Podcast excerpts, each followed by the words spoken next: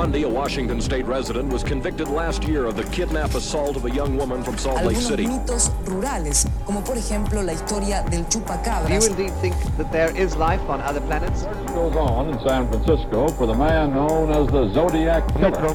De la comisaría tercera de San Isidro vivía Robledo. Earlier today, Milwaukee's police chief provided more details on a case he says filled him with utter horror.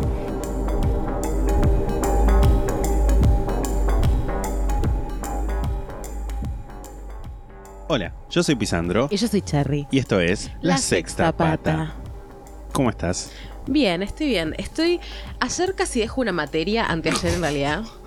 Entré en Ok. crisis. Porque fue como que. Esta, fue una clase virtual. Porque. No sé por qué, pero fue una clase Porque, virtual. porque lo fue, sí. Porque a veces pasa. Como que empezaron a tirar, bueno, y para la clase que viene tienen que leer un libro y tienen que terminar un trabajo y tienen que hacer la preentrega del trabajo final. Yo estaba como, esto es un montón para hacer en una semana, más todo lo que tengo que hacer en las otras materias. Entonces fue como, bueno, dejo la materia, dejo la materia, al final no la dejé. Ayer hice el- uno de los trabajos. Fue como que, tipo, tuve que como volver en mí, Sí. como pe- autopegarme un cachetazo, pero por un momento tuve una crisis muy grande eh, de, de no llego a hacer todo, ¿viste? Y nada, estoy muy con cosas de la facultad, rodaje. Hace dos semanas que no tengo un fin de semana tipo tranquilo, básicamente, porque al menos todos los domingos, todos los domingos, todos los domingos, tengo que ir a grabar y son jornadas largas porque rodaje es todo muy largo. Sí. Y aprovecho para agradecer, porque esto es algo que hice en mi Instagram personal y no el de la Sexta Pata, pero yo sé que mucha gente que escucha la Sexta Pata participó del hecho de que puse para, pusimos en realidad, con la producción, con la gente que estoy haciendo uno de, los cortos para mi carrera, Con la produ. hicimos un financiamiento colectivo y yo lo puse en mi Instagram y un montón de gente que escucha la Sexta Pata me mandó, que había mandado plata. Yo no sé, no vi los nombres de la gente todavía en el coso porque la cuenta de Mercado Pago que usamos no es la mía, es la de la productora. Pero seguro que cuando pasemos todo en limpio para, para hacer los créditos, seguro Sí. me voy a dar cuenta que hay más gente que escucha la sexta pata de la que me mando mensajes. Eh, así que gracias. Porque nada. Gracias, Un montón de gente aparte, aparte poniéndonos como, ay, qué lindo que puedas estudiar y además hacer la sexta pata. Tipo, como, como alabándonos a nosotros también, ¿viste?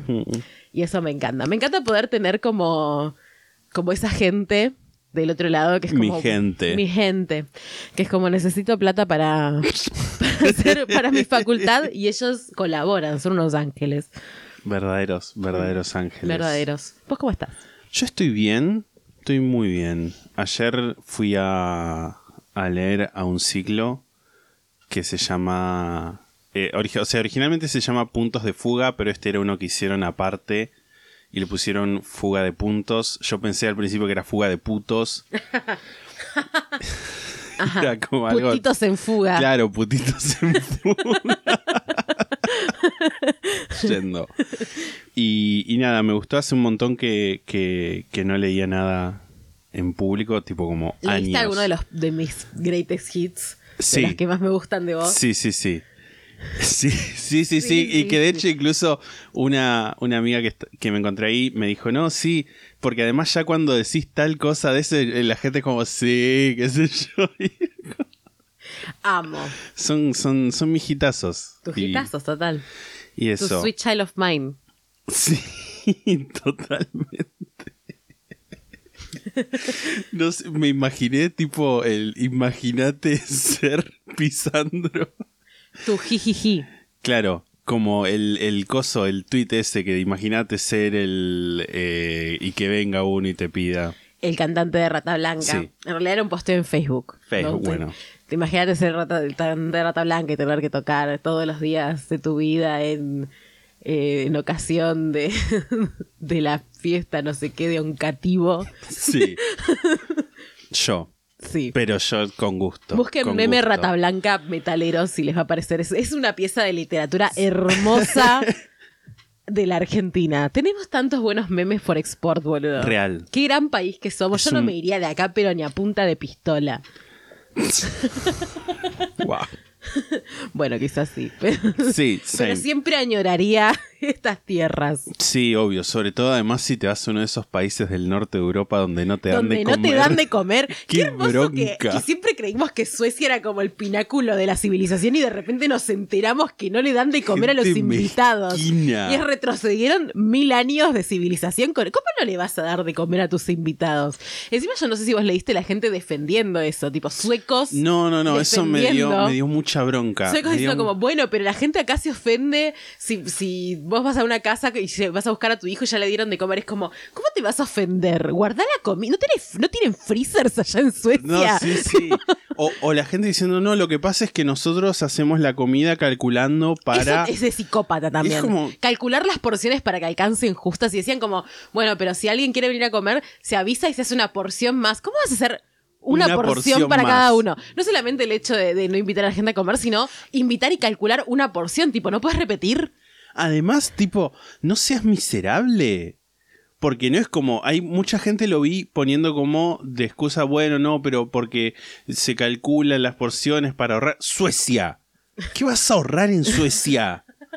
Aparte, ¿qué tanto si tenés que guardar Y- un poco de comida? Y ¿viste? además, eso no es justificación porque, mira, tres empanadas que le sobraron de ayer para dos personas y le estaban dando una al pelotudo de. ¿Sabés qué pasa también? En esos países tienen mucho la costumbre. En realidad, yo sé que en Estados Unidos lo hacen, no sé si en esos países, pero seguro también. De que cuando sobra comida la tiran. Mm. Tipo, yo voy a decir una cosa. Yo una vez me acuerdo tuve que convivir levemente con un yankee. No voy a explicar las circunstancias. Sí. Pero tuve que convivir levemente con un yankee que yo no me bancaba ni un poquito. Era una persona insoportable. Y como nos servimos comida, había más personas, no solamente el yankee y yo.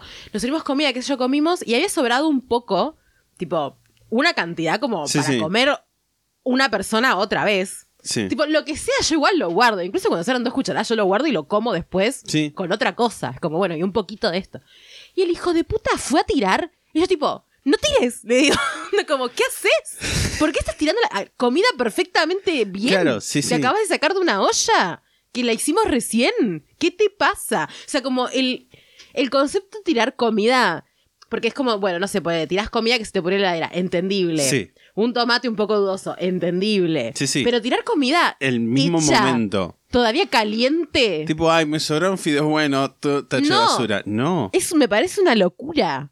Es una locura. Y seguramente en Suecia deben hacer eso. Por eso no quieren hacer porciones de más. Porque son unos desperdiciadores. Yo no, no entiendo, boludo. No entiendo. Me pone, te juro que me pone mal. Me está hirviendo la sangre en Sí, este sí, momento. Sí, sí, sí. Me- me- yo lo vi y me llené de bronca. Me llené de bronca. Y me dijeron, te vas a llenar de bronca viendo esto. Y me llené de bronca, me Es llené de sí. odio. Es tremendo. Porque, qué sé yo. No sé, ¿cómo no le vas a no puedo, o sea, no Pero aparte no es nada más como decir, bueno, te cae alguien y no tenés comida para convidar. Pero el hecho de invitar gente a tu casa y como se hace tarde, comer con ellos ahí sin Sí, darles sí, sí. comida. Sí, sí, eso, como gente que contaba, decía, bueno, yo fui a lo de fulano y me dijeron, no, no, quédate, espérame, que bajo a comer con mi familia y después subo. ¿Cómo no vas a sacar un poquito de cada plato y hacer otro plato? Tipo, me parece una locura pensar en no darle nada, ¿entendés? Como, Sí, sí. Ah, qué bronca me da, boludo. Sí, sí, sí.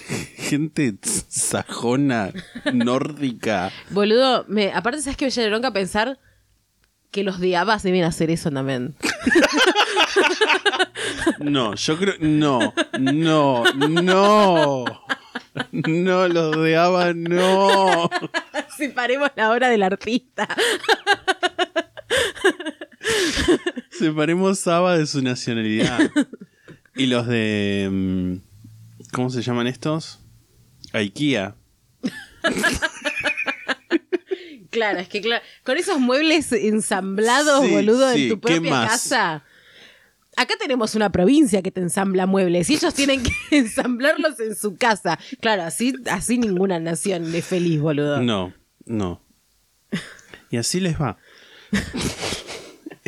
Mucho mejor que a nosotros. Por ahí tendríamos que mezquinar un poco más. No, pero a mí no. ¿Con qué cara? ¿Con qué cara te mezquin? Venís a mi casa, te voy a decir, no, ¿sabes qué?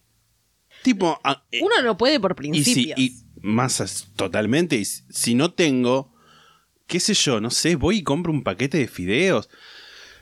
Mm, Siento que Había eso. leído de uno, Sí. de, de ese thread, que decía tipo, mi familia vivió en Suecia tipo mucho tiempo por circunstancias, pero eran como inmigrantes, no me acuerdo Sí. qué país. Y una vez mi mamá se había hecho amiga de uno que era, no sé, de la ferretería, era tipo de un negocio, invitó a él y a la esposa a comer y el tipo se largó a Sí, llorar porque sí, en 15 años que y nadie lo había invitado lo- a comer. Me partió el alma. Como, ¿Cómo puede ser que sean así? Me partió el alma eso. Porque aparte es como, está bien, yo entiendo, es cultural, pero es como una cultura súper expulsiva, porque es como, ¿cómo haces amigos así? No haces amigos. No haces amigos. No haces amigos. O sea, qué sé yo, hay cosas que yo te las entiendo que es como, ay, bueno, sí, no me gusta que por ahí de repente venga, tipo, me toques la puerta y sean, ay, vinimos cinco personas acá, hola, avísame. Eso te lo entiendo. Pero si viniste y bueno, y sí, un tecito, un, una- un pancito, Paquete una masita. nueve oro, boludo. Sí. Y que además, de nuevo, para, no, no es algo que tiene que ver con tipo posibilidad económica o no. No, es que no. Porque es más, las, las casas donde, por así decirlo, más humildes, es donde más se comparte. Hmm. Porque hay esa soli- Sí, en solidaridad. este caso la casa humilde es Argentina. Sí, total. Somos la casa humilde del mundo. Sí, sí. No, hay gente que está peor. digo. No, sí, es verdad. Bueno, pero Una pobreza Ay, digna. no, por eso digna tenemos. No, sí, está bien, entiendo, entiendo. Era, era un chiste. Pero, pero sí, boludo. Un argentino nunca lo te va a compartir. Hay una mina que yo sigo en, en TikTok y también la- me aparece mucho en YouTube Shorts que se llama Lisa Nguyen. ¿Viste ese apellido que es como N. Guyen? Que no sé cómo se pronuncia. Que no sé si es de origen filipino o taiwanés el apellido. Pero ella es, creo que es de Vietnam, eh, si mal no recuerdo como que siempre, o sea, es como que hace TikToks Sí. de comida y como que siempre habla de sus vecinos que se ve que vive como en un lugar que por alguna razón hay muchos inmigrantes y como que siempre habla de sus vecinos que le traen comida y que ella les lleva comida y me parece hermoso. Es maravilloso. Me parece hermoso como compartir culturalmente a través de la comida y me parece horrible pensar que hay un país en el que no hacen eso. Aparte, ¿qué comida se come en Sueca? En Sueca. En Sueca. en Suecia, boludo. Esas albóndigas inmundas de IKEA, seguro. Por eso no deben compartir. Claro, ¿quién quiere tu comida? Una cosa marrón Sí. inmunda. Fea. Fea, fea. Fea, fea.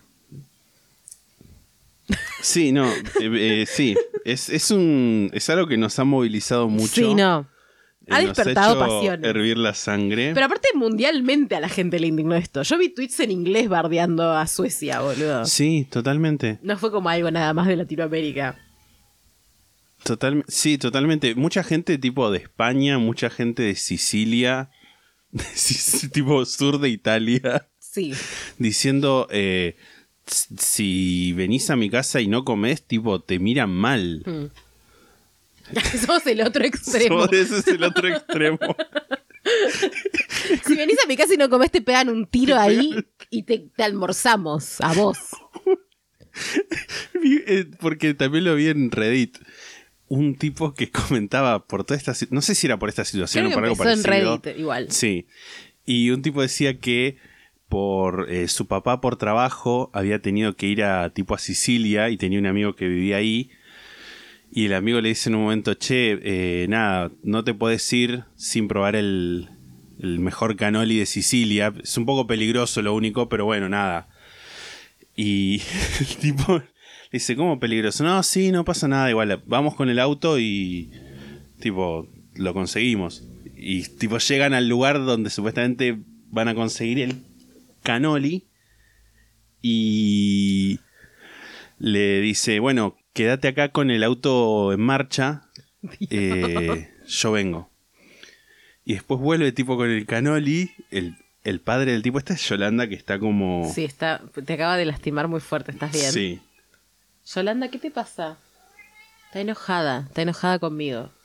vuelve con el canoli y dice, dale, raja, raja, raja, raja, raja. Y el tipo se va, como que nunca más hablaron de eso. Y al año, tipo, pasan años y el tipo le pregunta, che, ¿qué pasó con ese canoli? Y dice, no, te estaba jodiendo.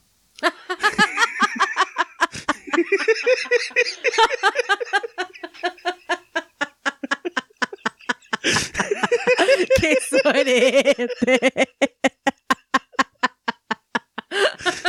Me encanta igual. Me encanta. Me parece me hermoso. encanta, me parece muy bello.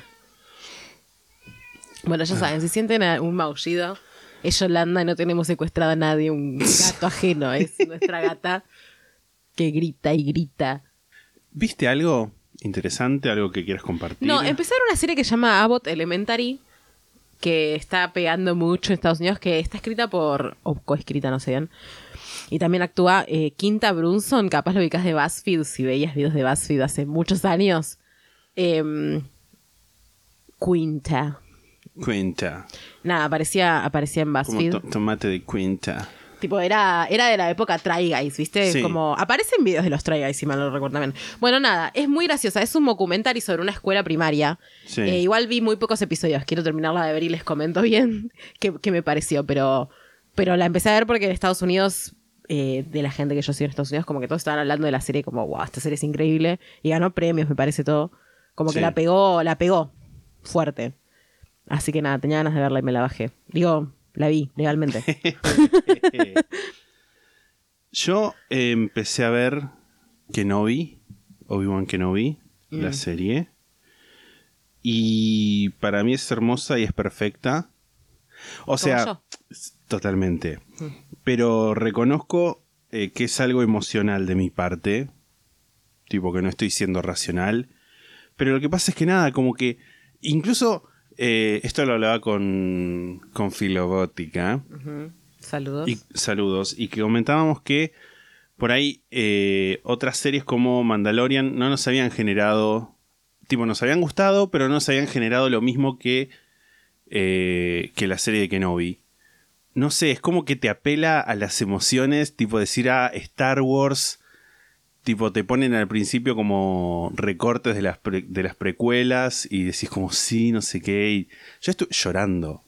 sí, sí, tipo, la sé. veo y lloro. Sí, sí, lo sé. Porque- pero ni siquiera es que vos digas, ah, sí, es súper emotiva. No, Ll- lloro. Hermoso. ¿Qué sé yo? Y también vi los eh, no, los no, los secretos de Dumbledore. Duh. Ah. ¿No te gustó? No, o sea, qué sé yo, está bien, pero no sé, se siente como una, no sé. Podría haber sido un mail esa película. Es raro ver cosas de Harry Potter nuevas, porque, bueno, Harry Potter en tanto el universo, ¿no? Porque Sí. es como ya sabemos de dónde vienen. Sí, sí, sí. Ya sabemos. de dónde- sí, totalmente. Y además es como. ¿Qué sé yo? Se sintió como medio. No sé, como. ah, Mm. No sé. Hay, ah, o sea, hay cosas que. que ponele. Desde un punto técnico de- del guion me parece que no tienen sentido. Como. Medio como en el. eh, tipo en El Señor de los Anillos que dicen, ay, ¿por qué no usaron las águilas para ir volando? qué sé yo. Bueno, desde ese punto de vista, pero algo que realmente tiene mucho más sentido que plantear eso. Que es como, porque hay, hay cosas que, ¿por qué no hacen? Pero bueno, qué sé yo, porque es, es conveniente para la trama. Eh, estuve también con toda esta temática nazi que estuvimos Temática tratando. nazi, Sí. Volví a jugar al Call of Duty. Ujú. Jugué al Call of Duty, al Call of Duty United Offensive y al Call of Duty 2. Qué manija de, de matar nazis. que esto te lo conté incluso en, en- en nuestra vida real. Y me, me- nada, las tipo la- la- las partes soviéticas, porque todo- todos los juegos tienen como una parte británica, una parte estadounidense, una parte soviética. Y la parte soviética es como re. Vamos a matar a los fascistas, qué sé yo. Claro, te dan muer- ganas de- muerte al cerdo fascista. De sacar un arma y. Y es como, sí. Pum, pum, pum. tipo, ir a matar nazis. Y sé que está mal porque, tipo, no hay que romantizar la guerra ni nada, pero. Pero sí hay que romantizar matar nazis. Por Stalingrado con un rifle matando nazis. Estoy muy de acuerdo. Que igual ya sé que no eran nazis los soldados por ahí, eh, nazis. Además ellos me, me- me querían matar a mí también. Eh, si te parece, Sí, por favor. voy a ir con, con el capítulo. Vamos a continuar hablando sobre los nazis y lo oculto. Y hoy, como prometí la semana anterior a la semana pasada, Vamos a irnos un poco más para el lado de la falopa, en ya lo que es ya está la última parte. Vamos a empezar este descenso. Este, este es como. Es como que estamos en un ascensor y vamos bajando. Hablando de Guido von List, de quien te estoy mandando una foto. Las fotos van a estar, por supuesto, como siempre, en nuestro Instagram y en nuestro Twitter. Guido había nacido como Guido Karl Anton List y fue un ocultista eh, austríaco que eh, inició cierto revival, por así decirlo, del paganismo en Alemania.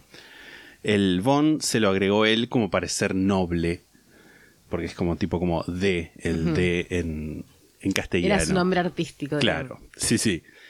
Más específicamente, el paganismo, más específicamente el wotanismo, el culto a Wotan u Odín, como lo conocemos por acá. Von List en sus escritos exaltaba el folclore y las costumbres rurales y los identificaba como sobrevivientes de una época precristiana. Esto, recordemos, parte del manual eh, Volkisch o nacionalista racista de la época. Voy a comentar ahora brevemente un mito que es el mito de la creación del lenguaje rúnico, porque viene a colación de todos estos temas. Según la mitología nórdica o escandinava, por lo menos según la fuente más importante que tenemos sobre esto, que es una colección de poemas que se llama la Edda Poética, Odín se cuelga a sí mismo como de los pies, del cuello, depende la, la interpretación que veas, de el árbol Yggdrasil, que es el árbol que une a todos los mundos por nueve días y por nueve noches, al finalizar de las cuales puede comprender el idioma de las runas. Ahora, no sé dónde escuché esto, pero eh, lo más probable es que sea en el programa de Dolina. Ahora voy a explicar la referencia a quien no entienda o no sea este país. Pero tengo la imagen de tipo Odín colgando cabeza abajo con los pies atados a una rama del árbol, mirando eh, un lago, un estanque. Hay un lago, tipo en la mitología, un lago a los pies de este árbol. Y como que van cayendo tipo ramitas o cortezas del árbol y eh, sobre el lago se van escribiendo las runas y ahí conoce el, el idioma rúnico.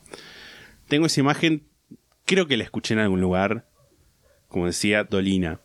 Para la gente centennial y o no de Argentina, Alejandro Dolina, que es un señor que tiene un programa de radio que todavía sigue existiendo, creo, Hmm, Creo que sí. lunes a viernes a la medianoche, se llama La venganza será terrible. Le mandamos un saludo si nos está Por escuchando. favor, qué sueño que nos escuche de Lina, boludo.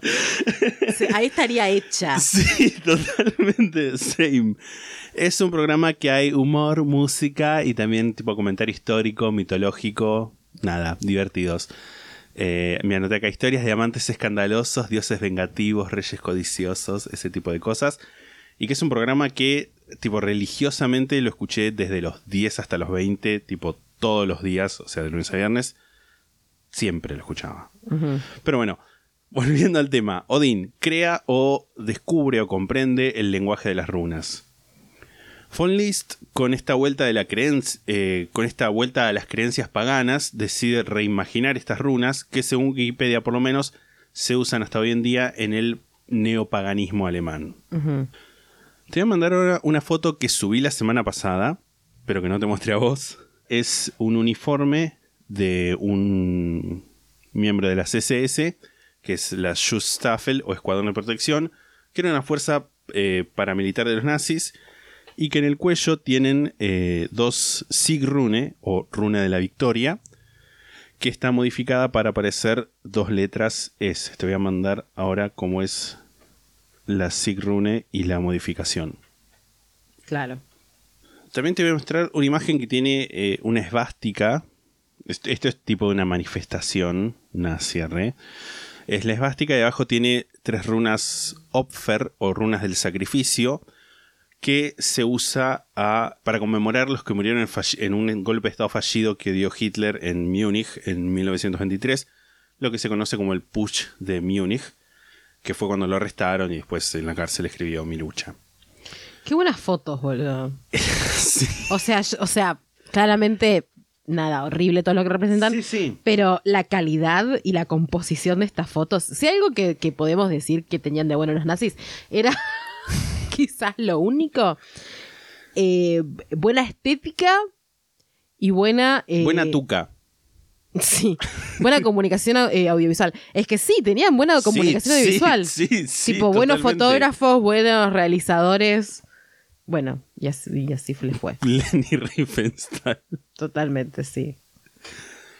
Pero bueno, el- la runa esta era para homenajear a los caídos. Y hablando de caídos, hacia el final de la Primera Guerra Mundial, el mismo Von List había profetizado que los que habían dado su vida por la patria iban a renacer para encabezar una revolución nacionalista y tomar venganza con los aliados, Inglaterra, Francia, Estados Unidos, y que estos renacidos iban a ser liderados por un Starke von Oven, un fuerte de abajo, que era más o menos Hitler.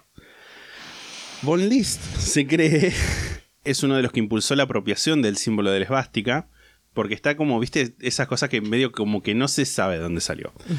Supuestamente le había visto en el vitral de una iglesia en Viena, y tengamos en cuenta que la esvástica para ese momento era vista como un símbolo de buena suerte, Sí. y estaba en un montón de lugares eh, por todo el mundo, como por ejemplo esta foto, esta postal de Nueva York, o sea, es de Nueva York, tipo donde la fabricaron, que dice, en antiguos días la esvástica poseía un encanto mágico y protegía a su posesor del de peligro y del daño. A ti, te brin- a ti te brinda buenos deseos y si tuviera el poder, Te brindaría todo lo que Te- la vida cree divino, algo Sí. así. En este día y hora. en este día y hora. O, por ejemplo, la llave simbólica con la que el presidente argentino, Victorino de la Plaza, inauguró la terminal de Retiro Mitre, Ok. que tiene una esvástica en la punta, Dios. o mismo incluso las columnas de la terminal Retiro Mitre, que tienen esvásticas entrelazadas, Bueno, sentí- es como que son men- más. disimuladas. Sí, más la del disimuladas. costado no tanto. Ok. Eh. Pero es como no es una esvástica, tipo, tiene como una cosita más, entonces, bueno. Tipo, podría no serlo, aunque sabemos ahora que lo es. Pero. mm, mm, La llave me perturbó muchísimo. sí, la llave es tremenda, boludo. Dice eh, agosto, Buen- Buenos Aires, 1915. No llego a ver la fecha que dice, pero decir, qué sé yo, 12, 2. En 1915 fue cuando se, se inauguró la, La estación Retiro Mitre, la imagino. estación Retiro Mitre, sí. Pero bueno, hasta ahora, más o menos, hablé de lo mismo que hablé en el capítulo pasado, o sea, la apropiación de elementos ya existentes y a veces propios de otras culturas o mitologías. La demonización, por ejemplo, del pueblo judío no tenía ningún sustento intelectual, bastaba simplemente con mostrar a los judíos como una figura que amenazaba la doncellez aria, de maidenhood, la virginidad si se quiere, para que los hombres se considerar, que se consideraban arios respondieran violentamente y del mismo modo que era suficiente exaltar la figura de Sigfrido, que era la personificación de, de esa hombría teutona, para despertar en cada joven alemán el deseo de camaradería, aventura y guerra.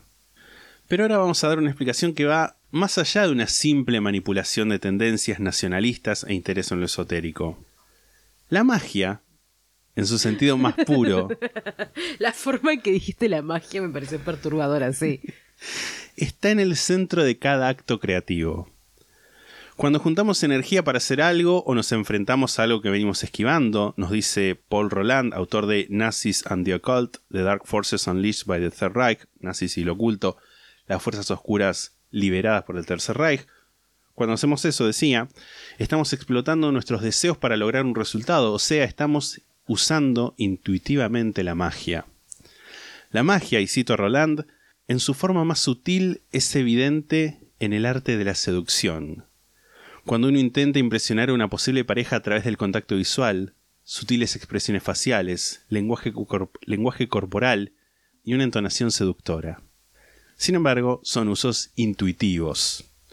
Los magos saben cómo tomar, concentrar y controlar su poder mental y emocional para darle energía vital a sus deseos y así lograr manifestarlos en el mundo material. Según Roland, Hitler y su círculo cercano eran practicantes de magia negra. Racismo aparte, tipo de Sí. discusión sobre todas esas cosas, que podemos hablar largo y tendido. Sí. Sobre el uso de la plana negra como negativo. Sí. En sí, sí. Pero bueno, buscaban influenciar a otras personas para ponerle para imponerles su poder de voluntad en el inconsciente, para lograr que hicieran lo que ellos quisieran, con el fin último de crear un mundo como ellos imaginaban. Y ahí entra en juego la apropiación de estos elementos. La esvástica y las runas no tienen poder en sí mismas, sino que son elementos adjuntos en un ritual, donde lo más importante es la voluntad del mago. Replicando toda esta simbología, lo que hacían Hitler y sus secuaces era reforzar en la mente y en el alma del pueblo alemán la creencia de que el mundo tenía esa forma, esa forma nazi. Y de esa creencia se nutría Hitler, verdadero Mesías oscuro, en su ritual continuo de transformar, de transformar al mundo según sus deseos. No es casualidad, señalan las fuentes, que la decadencia del Tercer Reich empezara cuando, por motivos de seguridad, al estar en el medio de una guerra, Hitler no podía hablar en los, mas- en los eventos masivos de los cuales extraía su poder. Eventos masivos de los cuales extrae su poder. Eh, wow, ok, sí. Por favor, continúa. Cabe preguntarse si nuestro actual rechazo al símbolo esvástica, símbolo incluso prohibido por leyes en varios países, no es otra cosa que el vestigio de uno de los conjuros mágicos más exitosos del nazismo, que logró de hecho modificar el mundo y hacer que nos alejemos de un símbolo tradicionalmente asociado con la paz y la buena fortuna. Tomamos como punto de partida ¿Eso lo estás, te lo estás preguntando vos o se lo pregunta el autor? yo, Ok. Dale, de una, seguí, por favor. O sea, no, yo dentro de este, Sí, sí, sí. de este personaje que le interesa hablar de magia. Porque me tuve que ir a buscar los ojos a la esquina, tan fuerte que los revoleaba. Tomamos como punto de partida a Hitler en sus discursos para bajar un nivel más en la falopa y nos encontramos con Alejandro Vignati y su libro Hitler, el ocultismo en el Tercer Reich. En el libro se habla, entre otras cosas, de cómo Hitler se transfiguraba al momento de dar un discurso. Era un medium poseído por un visitante de otro mundo que se veía dotado de una potencia turbulenta y demoníaca. Gran parte de este libro está compuesta por unas cartas apócrifas escritas por el abuelo inquieto, un, eh, que escribe muy parecido a Alejandro Vignati. y que es una- un personaje o persona que escapó de una, una de las matanzas del nazismo, se unió a la CSS y después desertó y se fue a combatir codo a codo con la resistencia antifascista en el sur de Francia. Tira cosas como, ¿era Hitler un vampiro? Vale la pena hacer esta pregunta. Te voy a leer Por favor. tengo voy a leer varias cosas. Pero esto para que para que entiendas cómo es todo el libro. Cuando digo punto es porque está es- eh, escrito un punto, no porque dice punto efectivamente, pero para que entiendas que termine una oración. He visto los films en 19 milímetros de Eva Braun desnuda, tomados por Hitler, se baña en una fuente, punto. El film es fuertemente erótico e inocente, punto. Este tipo parece un felino al acecho, punto. Durante una década le es fiel, punto. La fidelidad es signo de impotencia. Algo no encaja y el abuelo sigue durmiendo, punto. Se ha vuelto a cerrar el ojo, punto. Tiene el manual aprendido de memoria, punto. No cambio una línea, punto. Tiene el manual, punto. Y el manual no sirve, punto. Hablo del manual de historia, punto. Algo no va bien en este esquema, punto. Y así es todo el libro. ¿Por qué escribe así? Para mí, Porque está ido. sí, Soy sí. una persona la- la- ribotrileada escribiría así. Pero escribe pero como ni habla. alguien. ribotriliada, pero que le faltó. Que le faltó No, el ribotril. Un poco más de ribotril y no escribía el libro. Sí, Ese es el quizás, ese es el tema. Habla eh, después sobre, sobre lo de las cartas. Dice, el resto de la contienda más grande que jamás... eh, que más grande la contienda más grande jamás sabida sobre la Tierra y que los historiógrafos del marketing hoy llaman Segunda Guerra Mundial. Como telón de fondo se yergue Hiperbórea y el reino de los Atlantes. Hiperbórea, la tierra mítica esa de los gigantes que, de la que hablamos en, en la parte de los eh, ovnis nazis. No creo que la ciencia ficción haya movilizado lo que jamás contempló el género humano, la conflagración que determinó el mundo que vivimos y que se desarrolló la tecnología y desarrolló la tecnología hasta su punto límite. Yo soy el alfa y el omega, recuerdan voces del pasado. La víbora mordiéndose la cola, lo que está arriba es igual a lo que está abajo. ¿Será que todo eso de la historia se repite? ¿Seremos capaces de correr el telón de nuevo alguna vez y ver lo que nos depara el famoso hombre nuevo? Cartas y cartas encontradas quién sabe dónde y escritas por un viejo anciano en recuerdo de otra edad. Si las ha vivido y son ciertas, se convierten en el testimonio más sorprendente a que se ha tenido acceso desde 1945, terminada la guerra, hasta la fecha. Este es un libro del 79. Que sean falsas suena demasiado falso. Su argumento. Hay nombres, hay fechas, hay citas, hay veracidad como para creer que quien las escribió sabía lo que estaba haciendo. Bueno, yo Va- le pongo nombre y fecha a cualquier cosa y es veraz, entonces. Vamos a entrar por la parte trasera del escenario y tratar de ver quién o quiénes y cuántos escribieron la obra, dirigieron a los actores y pusieron en marcha el mecanismo. El psicoanálisis no sirve. es para la posteridad, siempre fue así. Bueno, opiniones. Fuertes.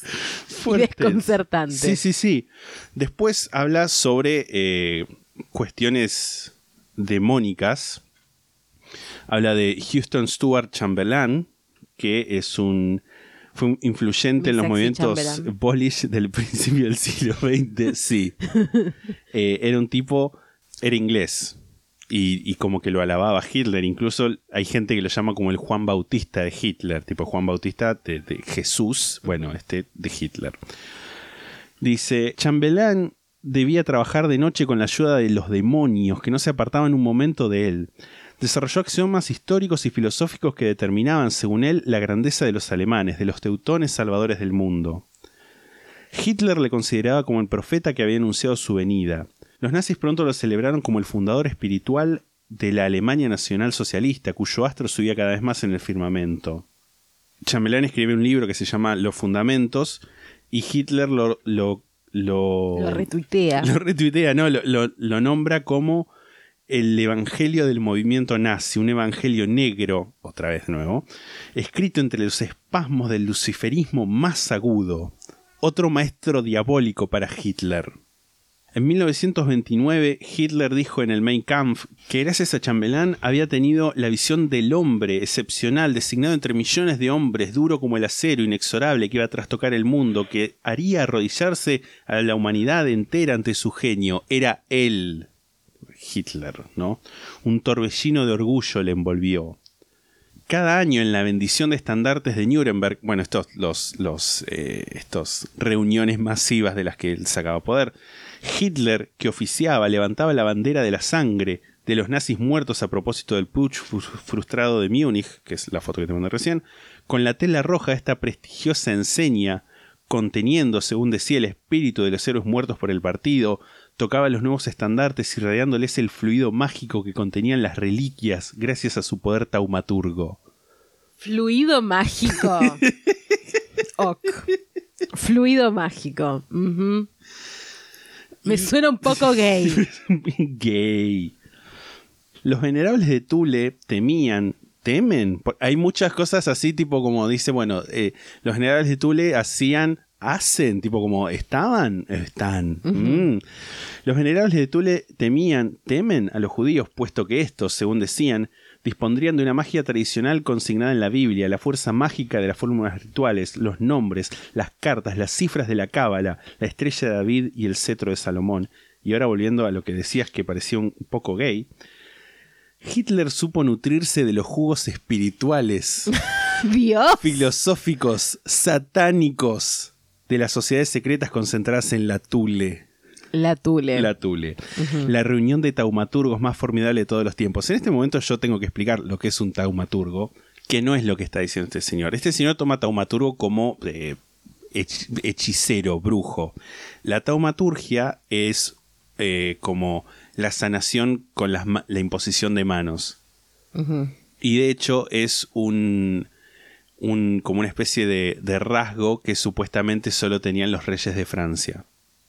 Hay un libro muy importante como para la, la historiografía que se llama Los Reyes Taumaturgos, del cual debo haber leído dos hojas en una fotocopia cuando estudié historia, pero es muy importante.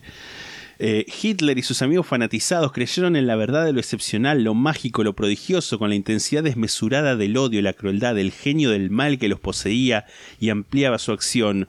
Oh poder de la pasión, cuando la voluntad y la imaginación dicen a la conciencia que todo es posible, incluso lo excepcionalmente malo. Hitler, magnificado por los rituales, reinará en el prodigio, en el derribo filosófico y científico de todas las premisas hasta entonces adquiridas. La Tierra, el mundo, el universo, todo se convierte. Hitler vivía en una luz cegadora y por eso las multitudes van a él, como quien va un profeta. Su sed insaciable de lo desconocido, su transfiguración del mundo asombran. ¿Será él el detentador de la luz? Es el mago. Y todo es así. Es muy falopa. ¿Vos leíste ese libro entero? En un momento era como que empezaba a saltear. Ok. Porque ya cuando eh, hay unas partes en las que empieza a hablar 1134. No. No. No, no, no. Abuelo inquieto, le agradezco mucho. si quiere caca pida, pero yo no voy a leer esto. Ya, el libro tiene una pinta de, de haber salido de un sótano totalmente búnker de apocalipsis de una persona Sí. ida. Sí, sí, sí. Este, pero bueno, ya que hablamos de, de la Tule, en, la, en una sesión espiritista de la sociedad Tule, Dietrich Eckart, que te voy a mandar una foto ahora, como mucha gente de esa época, Dietrich, Dietrich Eckart era un pelado. Era un periodista y publicista, poeta, antisemita y nacionalista. Decía, necesitamos que nos encabece un hombre que pueda soportar el ruido de una ametralladora. La chusma tiene que asustarse. No podemos usar un oficial, tipo un oficial eh, militar, porque la gente ya no los respeta. El mejor hombre para esta, trabaja- para esta tarea sería un trabajador que sepa hablar. No necesita tener mucho cerebro. Tiene que ser soltero. Así atraemos a las mujeres. Eckhart más adelante se iba a convertir en uno de los tantos mentores de, de Hitler, como decía Eh, otro por acá, Barba. otro, otro Durán Barba, totalmente, otro maestro diabólico. Pero en esa sesión, antes de que alguien pudiera decirle algo a Eckhart, había una medium que era una mujer rusa que estaba desnuda, no hablaba alemán. la escribía como Estaba desnuda, no hablaba alemán. Ok. eh, entra en un trance profundo y, empez- y empezó a canalizar los espíritus presentes. Uno de ellos, el príncipe Gustav Born Turn and Taxis, Ok, gran nombre. Que había sido miembro de la sociedad, les dijo que el nuevo líder de Alemania iba a reclamar la lanza sagrada y se iba a embarcar en una campaña de conquista mundial. Después de eso aparece el espíritu de la condesa von Westarp, que anuncia la llegada del Mesías que habían esperado durante tanto tiempo, aunque añade la advertencia de que este líder iba a ser expuesto como un falso profeta y que hundirían a la, a la nación en el abismo. Hay algo que me pasa leyendo todo esto, es que si yo me pongo a contar y explicar todas las referencias de todo, estamos tres años, porque en un momento se meten con la teosofía, eh, no sé si la conoces a esta señora Blavatsky, No, eh, una que fundó un movimiento teosófico que era como medio que todo, todo de esa época donde todo el mundo decía, ay, sí, tengo unos maestros orientales que me enseñan los las místicas de India. Y mucha gente curraba con eso. Perdón si hay alguien que escucha Chantas, y cree digamos, en, en Blavatsky o, o en eh, este otro tipo, eh, Aleister Crowley, que se hacía coger para, para alcanzar cosas mediums, porque nada, era un tipo como un power bottom del 1800. Claro, el chabón quería vija e inventó todo un sistema para Sí, conseguirla. básicamente sí, básicamente sí, porque decía como no, en, en el semen está el poder. Lo amo igual. ¿Quién pudiera ser tan creativo? Sí, sí, totalmente. Pero Rip, ¿cómo se llama? eh, Aleister Crowley. Le hubiera encantado Tind- eh, Grinder, perdón. Sí, totalmente. La primera que iba, que iba ahí. Pero está todo muy, muy entremarañado y por ahí son cosas que después vayan a volver a salir cuando hablemos de, de estas personas en particular en algún otro momento. Pero bueno. A todo esto, mientras estaban teniendo como estas, estas revelaciones, Hitler se iba abriendo eh, camino en el Partido Alemán de los Trabajadores, sin saber que no era otra cosa que el brazo político de Thule. Eckhart vio a Hitler en un mitin, Mitin. mitin, e inmediatamente supo que había encontrado al Mesías oscuro que le habían profetizado. Otra persona que quedó fascinada con Hitler fue Joseph Goebbels, quien se iba a convertir en ministro de propaganda del régimen nazi. Te voy a mandar una foto de este tipo tan simpático. Esta es la foto que menos miedo me dio. Dios, esos ojos sin vida. Sí, sí, y la jeta, la cara que tiene. Me hace acordar un poco como. como a un gay conocido igual. ¿Federico Moura? Es un poco parecido a Federico Moura, O sea, ¿no? Lo pones con pelo largo y por ahí sí. Y a Tortonese un poco también. Con todos mis respetos. ¡Wow! Conspiración. Goebbels sigue vivo y es tortonese. Y es amigo de Marley. Y eso. Todo termina en Marley. Todo termina en Marley. Eh, Goebbels escribió una novela pseudo-autobiográfica titulada Michael, supuestamente en 1921, casi tres años antes de conocer a Hitler. Digo supuestamente porque él dijo que la escribió en el 21, pero la publicaron en el 29, después de que ya había conocido a Hitler. Pero bueno, y entonces todos dicen, no, como la escribió en el, en el 21, es profeta. Porque en esta novela el protagonista, Michael, que representa al, propio Goebbels, es un joven veterano de la Primera Guerra Mundial, preocupado por la influencia judía en la patria, y se encuentra con un salvador mesiánico cuyo poder de oratoria despierta una nación dormida. Dice Goebbels en Michael, de pronto el fluir de su discurso se desata. Estoy cautivado. Honor, trabajo, la bandera, todavía existen esas cosas en esta gente a la que Dios le ha negado su mano bendita. La audiencia está encendida, la esperanza brilla en rostros grises. No sé qué me está pasando. El hombre sigue hablando y lo que está brotando en mí toma forma, un milagro. Los que están alrededor mío no son más extraños, son hermanos. Me acerco a la tribuna y miro la cara de este hombre. No es un orador, sino un profeta. Nada. Como que supuestamente quieren hacernos creer que esto lo escribió antes de conocer a Hitler. Y habla también como de los ojos azules de este tipo, que Hitler tenía ojos azules. Que yo pensé que no, pero sí. Googleé. Estoy pensando si alguna vez. ¿Hay fotos en color de Hitler? Tiene que haberlas. Creo que hay tipo fotos colorizadas. De Hitler. Eh, no se ve tan bien. Creo que. Mi foto favorita de Hitler Ok. es, es esa que está como contra un árbol y tiene puestos como unas bermuditas. Sí. Que parece que es como de la revista Gente. ¿Sabes de qué foto te hablo? Sí, no? sí, sí, totalmente. La, la, la, la estoy viendo en, en, en mi mente. Es tipo algo así. Sí, estoy bus- eh, justo busqué. Qué buenas colorizaciones. Tiene que ser Hitler uno para que le hagan buenas colorizaciones. Sí. Sí, sí. eh, y bueno, nada, supuestamente es como que también eh, estaba en, en sus ojos estaba el poder de cautivar a la gente. Qué porque- pesado. Porque, tenía ojos claros, pero bueno. Gente con ojos claros be like. Sí, totalmente. Eh, volviendo un poco al libro del Viñat, de Viñati, eh, en un momento el abuelo inquieto habla de la CSS, la Schuffenstaffel. ¿Puedes decir una cosa, perdón? Sí. Qué horrible que es el bigote. Boludo, nunca me había puesto como a ver detenidamente que es una gata peluda arriba del labio que tiene este hombre. Sí. Porque ni siquiera es como prolijo, ¿entendés? No, no, sí, es, es sí.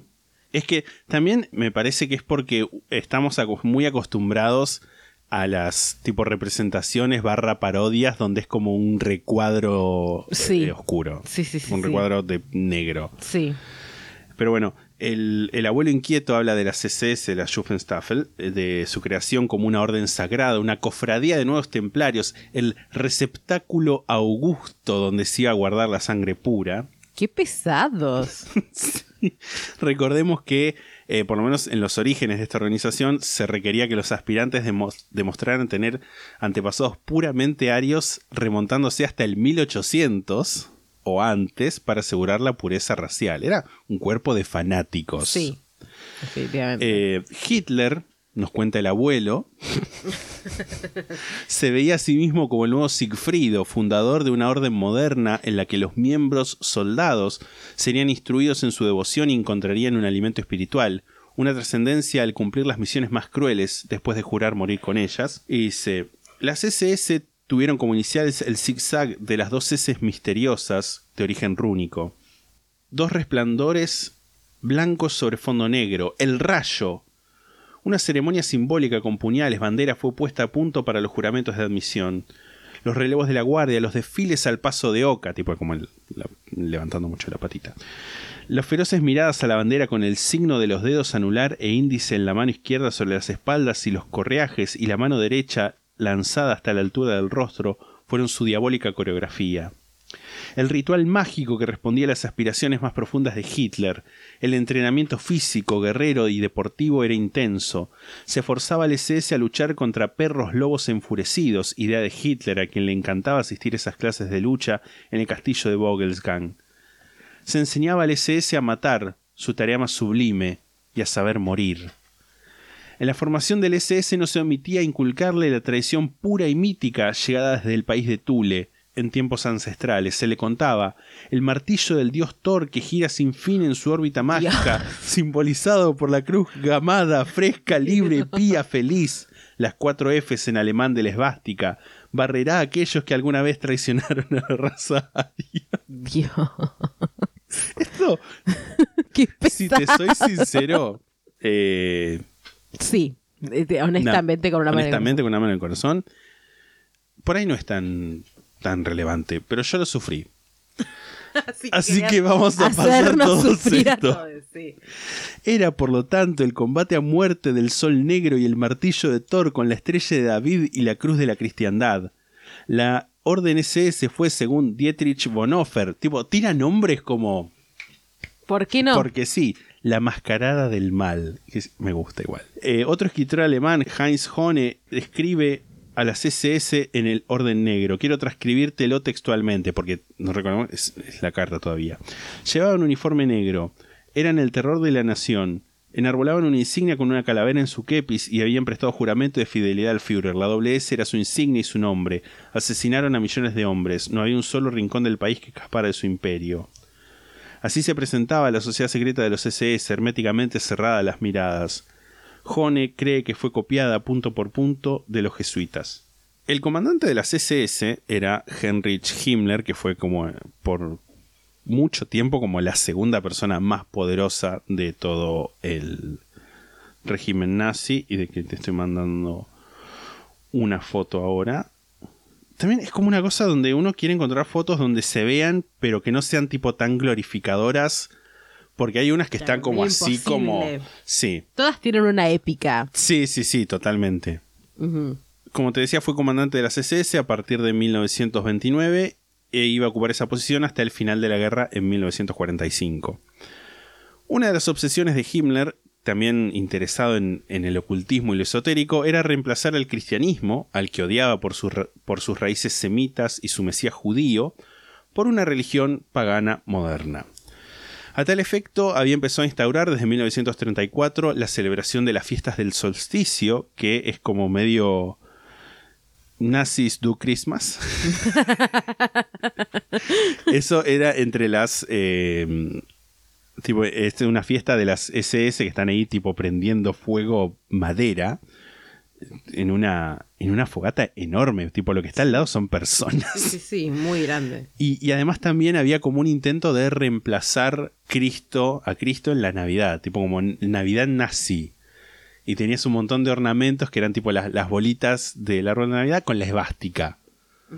Y entonces, y se llamaba como eh, en, la, en la Navidad decía, bueno, lo importante de la Navidad es que la madre eh, alemana pueda inculcarle a sus hijos el valor de la raza, no Qué sé qué. por favor. La madre alemán, déjenla en paz. Pobrecita, totalmente. Pero bueno, eh, también compró un castillo Himmler, porque se ve que Porque le sobraba le la sobraba plata. la plata, que es el castillo de Webelsburg, que estoy- te estoy mandando una foto ahora. Acá es una foto que tiene una Wow. muy buena definición. Wow. Qué, qué. mm, amo primero que se accede a través de un puente, ya eso me parece increíble. Sí. Pero además, qué apoteosis ese, ese plano, porque es como un triángulo un- sí. con un patio interno muy grande y después pasillos y pasillos y pasillos deben ser. Sí, sí. Y adentro había como un. eh, una de las. ¿Cómo sería? Una de las habitaciones había sido arreglada específicamente por él para ser el- la sala de los generales, donde está el símbolo del, del, del sol oscuro, del Black Sun. Y la única foto que encontré en la que se ve bien es una que es como actual, donde hay unos puffs al lado de todo esto. Es como, ¿por qué pones unos puffs ahí? unos puffs y unos muebles de melamina. Sí, ¿Pero qué sí. pusieron? ¿Un hostel en el castillo este? Sí, sí, totalmente. Un hostel de mochileros. es. Acá, acá en el fondo, en el círculo, está ese, ese sol negro que son eh, 12 runas SIG puestas eh, de forma radial. Pero no sé, me causa mucha gracia que Sí, es muy los gracioso. puff. Es muy gracioso. boludo. Como bueno, está bien.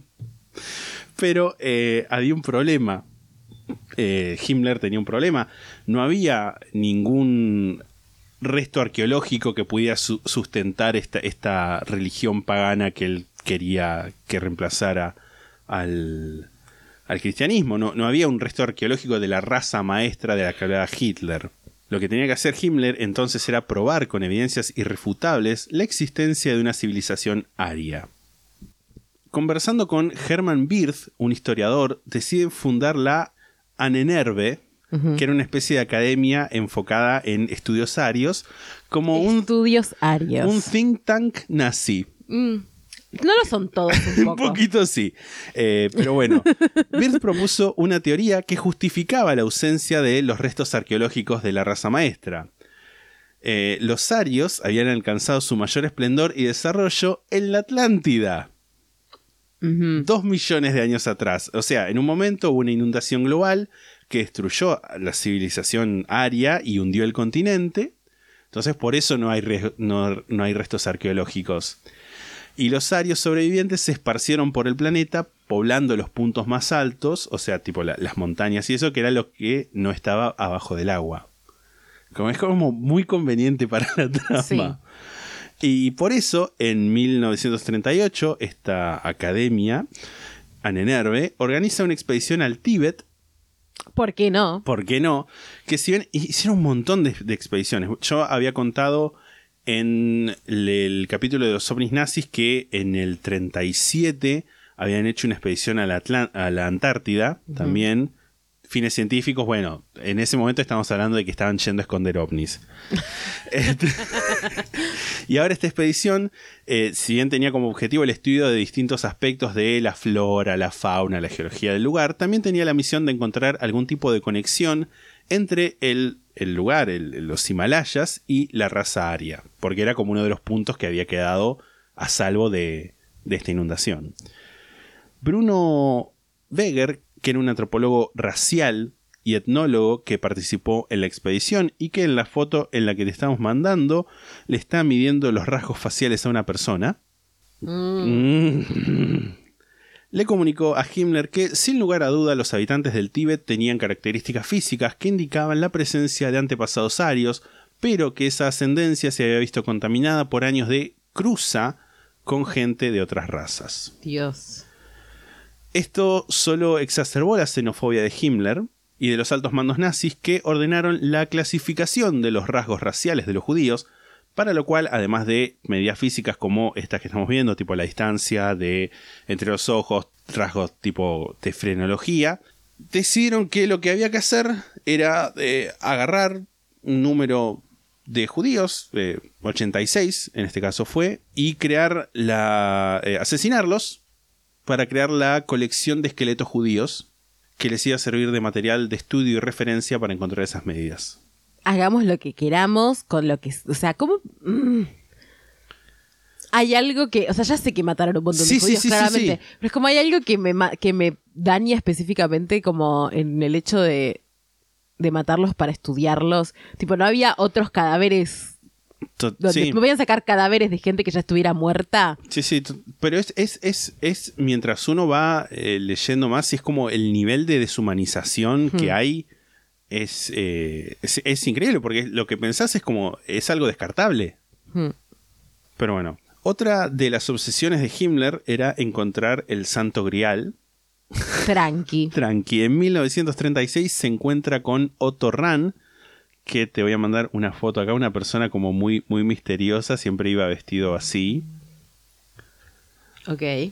Un personaje de Carmen Sandiego. Sí, eh, un escritor y medievalista que estaba obsesionado con el mito y también con otras leyendas como la de Perceval, que era un caballero de la mesa redonda, de Rey Arturo, que se va en busca del Santo Grial. Y acá toman algo que pasó en la vida real, que es que un tipo que se llamaba Heinrich Schliemann, en 1870 encontró Troya tipo la ciudad de Troya, viste que estaba Troya, que había como un montón de, de ciudades una arriba de la otra, las encontró este tipo y las encontró Troya eh, tomando como guía la, la Ilíada. Tipo, como tomando de guía, diciendo, bueno, acá en la Ilíada dice que hay un- una costa que es así y que hay un eh, tipo un acantilado que es asá. Y entonces, buscando las referencias geográficas de que estaban en la Ilíada, encontró Troya. Y lo que pensó este tipo, Otorran, es decir, bueno, está así como de la Ilíada se encontró Troya, del mito de Parsifal, que es como, como se llama la, la- Nada, esa, el cuentito. El cuentito. Se pueden encontrar las referencias geográficas que nos van a decir dónde está el Santo Grial. Ese pensamiento mágico me encanta, sí. Y, y todo esto lo llevó a una, una fortaleza que está en el sur de Francia, que se llama Montsegur, o sea, Monteseguro, que es una, una fortaleza que ya está derruida, que en realidad, si lo ves, son como un, también otro triángulo, pero son las paredes nomás. Y que eh, ahí era una, era una fortaleza de los cátaros, que eran un movimiento religioso que también míticamente eran los guardianes del Santo Grial y que en mil, por el 1240 y pico la iglesia dijo esta gente es muy hereje y los quemó a todos. Trancu. Tipo, asediaron por nueve meses esa fortaleza que era el último reducto cátaro y les prendieron fuego a todos. Pero a todos. Tipo, y bueno, y es como... eh, bueno, Dios va a saber cuáles son los buenos. Dios. Himmler le ofreció financiar la búsqueda del Grial, lo que Rand aceptó un poco contra su voluntad porque, Porque era muy orgulloso. porque era muy orgulloso y además le dijo, yo te financio la búsqueda del Grial, pero vos te tenés que sumar a las SS. Hmm. Y Claro, un trato quizás un no trato muy feliz. no muy feliz. Eh, obviamente no lo encontró al Santo Grial, porque si no, estaríamos viviendo otra historia. Mm. eh, lo cual hizo perder el favor de Himmler, que lo envió a trabajar como vigilante en el campo de concentración de Dachau. Al poco tiempo, Otto presentó su renuncia a las SS, pero las SS no te dejan ir tan fácil. Y además, Rand tenía antepasados judíos, la madre era judía, es decir, él por línea materna era judío, y además era abiertamente homosexual. El 13 de marzo de mil, por si no se dieron cuenta con la foto. El 13 de marzo de 1939, menos de 15 días después de su renuncia, Otto Rahn apareció congelado y muerto en unas montañas en la región de Tirol, en Austria. Vamos a hablar ahora, ya que estamos con el Santo Grial y todas las reliquias cristianas, vamos a hablar de lo que comenté en una de las, en una de las eh, visiones que hubo de la lanza sagrada o la lanza del destino, que según la mitología cristiana es la lanza con, con la que un soldado romano, Longino, atravesó el cuerpo de Cristo en la cruz. Tipo, como pues estaba Cristo ahí, a ver, ¿está vivo? Literal. Nos vamos a concentrar. Hay cuatro reliquias de las que se dicen que son la lanza del destino. Tipo, hay una en Roma, otra en Viena, no, no me acuerdo las otras dónde están. Nos vamos a concentrar en la de Viena, que es la lanza Hofburg. Te voy a mandar una foto. de esta lanza. Supuestamente, en 1913, un Hitler de tan solo 19 años entra al Museo Hofburg y escucha que uno de los guías le dice a uno de los visitantes, hay una leyenda asociada con esta lanza según la cual quien la reclame y resuelva su misterio tendrá en sus manos, para bien o para mal, el destino del mundo.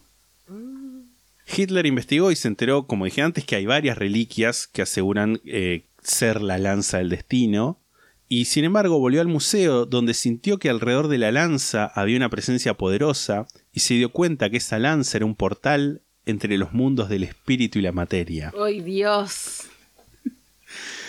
Unos meses después de haber tenido esa experiencia con la lanza del destino, Hitler decidía irse a vivir a Múnich. Estaba viviendo todavía en, en Viena. Fue a despedirse de un viejo amigo, Hans Lotz, y ahí toma un brebaje con peyote y se encuentra en un territorio de ensueño donde cada una de sus ambiciones y ansiedades tomaba forma física y simbólica. Eh, Paul Roland sim- simpáticamente titula este apartado como Adolf in Wonderland. Adolfo en el Adolfo. Adolf Adolfo. en el País de las Maravillas. Hmm. En 1938, ya hacemos un salto de tiempo, cuando Alemania anexa el territorio de Austria, de esto pre-Segunda Guerra Mundial, Hitler, que ya era el Führer, ordena que la lanza sea llevada a Nuremberg y la utilicen como varios mitines. También como miren la lanza. Según el mito, esta lanza que le garantizaba, le garantizaba poderes a su dueño siempre y cuando no la perdiera. Carlomagno, el primer emperador del Sacro Imperio Romano Germánico, el primer Reich, tenía la lanza, o eso se decía, y falleció al poco tiempo de que la lanza se cayera de su caballo. Otro emperador, Federico Barbarroja, un par de siglos después de Carlomagno, murió cruzando un río después de haber soltado la lanza. El 20 de abril de 1945, varios días después de una batalla en Nuremberg, soldados estadounidenses lograron derrotar a los alemanes en esa ciudad.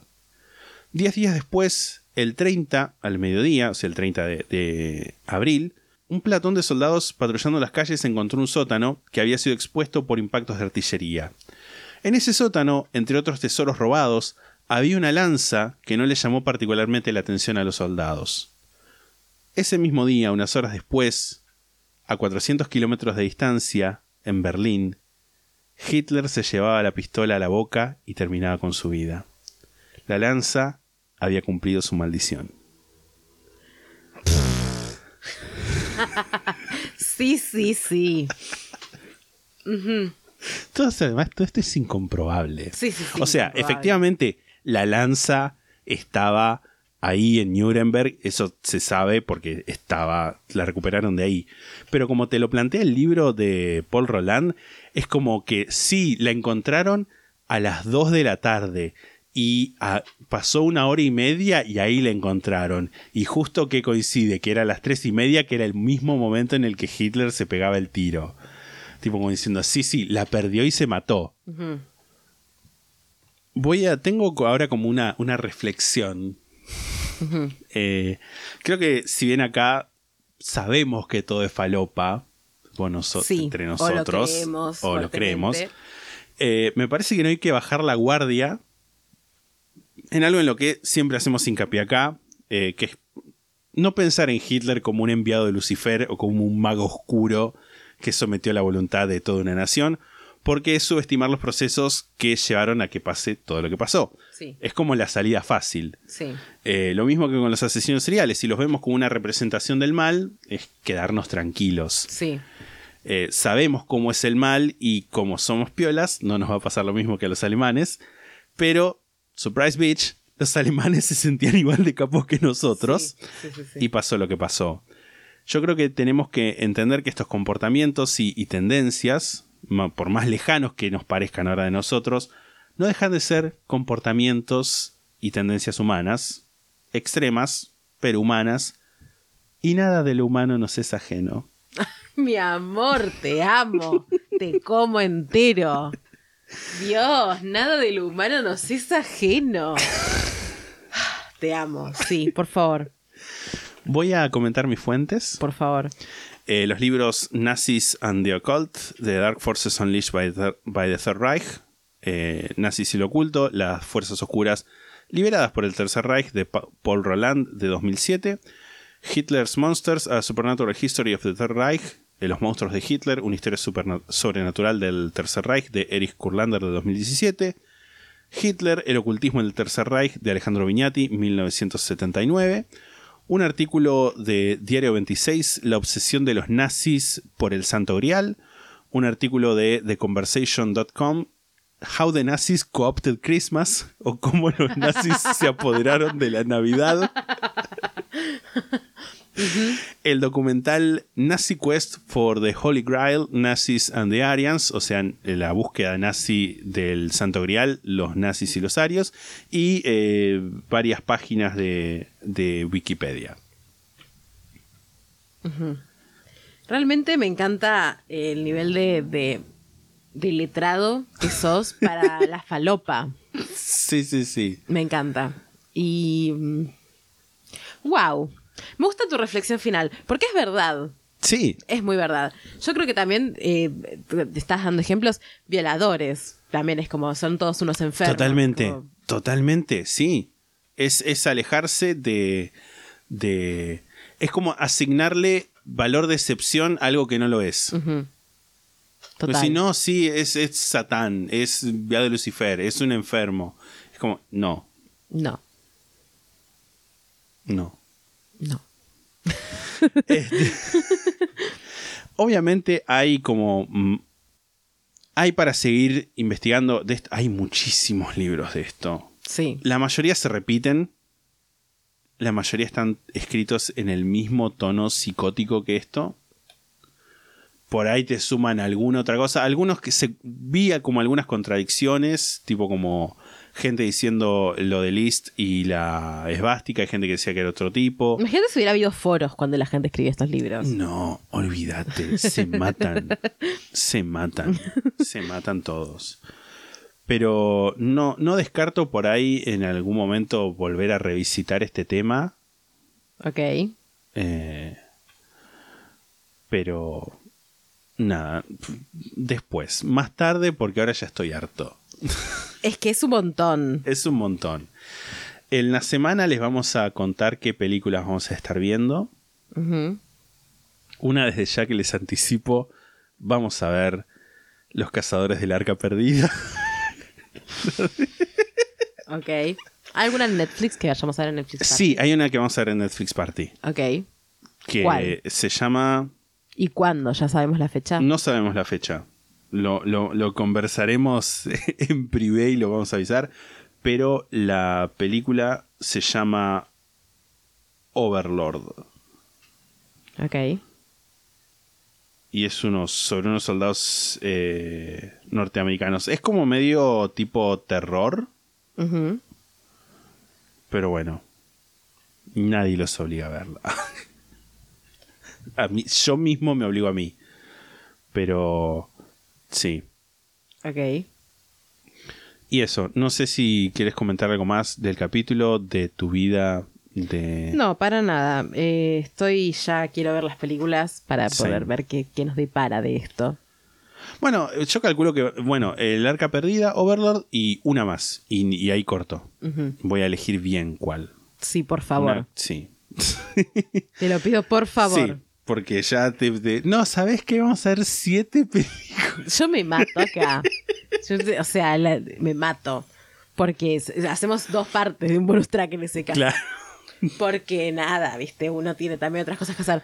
Que me encanta igual. Ya, ¿Te acuerdas cuándo fue la peor vez que vimos películas? El peor bonus track. No, no el peor bonus track en tanto la calidad del bonus track, sino la- el peor que la pasé fue el de Jonestown. Porque yo había una película que yo no quería ver y hay otra que yo sí quería ver. Y cuando estaba eligiendo qué películas ver, me dijiste, vemos la que vos querés si también vemos esta otra. Y la que vos querías ver eran tres horas. Así que no sé, vimos 10 horas de cosas de Jonestown en muy poco tiempo. Fue muy quemacabeza. Había, había una que era una mierda. Todas eran una Todas eran- mierda. pero había una que reprometía tipo zombies y no era La- eso. sí, esa era la que yo quería ver sí o sí. Sí, era, era rarísimo porque posta que el... Era muy publicidad engañosa el póster que Sí. parecía de, de como zombies de Jonestown. Y, y era nada que era muy mística la película. Sí. Esa fue la que más me gustó, que era la que yo quería ver. Es que bueno, yo pensé zombies, me sirve. Sí, sí. Pero no, No. hemos sido engañados. Hemos sido engañados. Nosotros vamos a, a dejar acá, si te parece. Sí. Nos vamos a escuchar el próximo domingo con un bonus track. Ya les vamos a estar. Bueno, ya les dijimos dos de las películas que vamos a ver. Les vamos a avisar cuándo es la fecha que vamos a hacer la Netflix Party. Y les vamos a también comentar cuál va a ser la tercera que tengo que. tengo para elegir entre un par. Mientras tanto, nos pueden ir siguiendo en Instagram, arroba la sexta pata podcast, twitter.com barra sexta pata, youtube.com barra sexta pata, twitch.tv barra sexta pata, facebook.com barra la sexta pata y en la sextapata.com tienen un link para sumarse a nuestro servidor de Discord. Si quieren unirse a Club La Sexta Pata, también en la sextapata.com están los links para hacerlo. Y si quieren hacer una, donación única en pesos en dólares, también en la sextapata.com están los links para hacerlo. Y si tienen Amazon Prime, se pueden suscribir de manera gratuita a nuestro canal de Twitch, twitch.tv barra la sextapata. Entran a la parte de chat, ponen un signo de admiración de cierre, la palabra prime o prime, y un bot les va a explicar cómo hacerlo, cómo vincular su cuenta. Si nos escuchan en Spotify o en algún lugar donde puedan seguirnos, síganos. Y si nos escuchan en algún lugar donde puedan dejarnos una reseña, una calificación, déjennos la nota más alta y una oda a, a la sexta pata en la reseña. Si tienen alguna historia de oyentes, la pueden mandar a la sextapata.gmail.com en formato escrito. Hay 10 ¿Diete? Hay un montón 17. de volúmenes ya para escuchar que pueden, nada, escuchar y ser felices y, y ver más o menos qué buscamos. Si tienen algún paquete, misiva, encomienda que nos quieran mandar, lo pueden hacer a casilla de correo número 25, Correo Argentino Central, Mar del Plata, Buenos Aires, código postal 7600.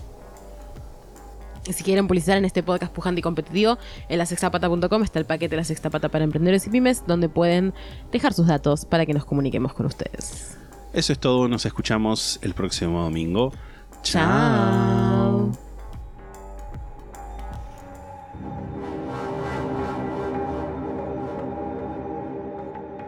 La sexta pata se graba en la ciudad de Mar del Plata. La portada fue diseñada por Melanie Devich, a quien pueden encontrar en Instagram como arroba no hago dibujitos. La música es The Soft Whispering Truth por Lingua Ilustra y fue editada por nosotros para la intro de este podcast.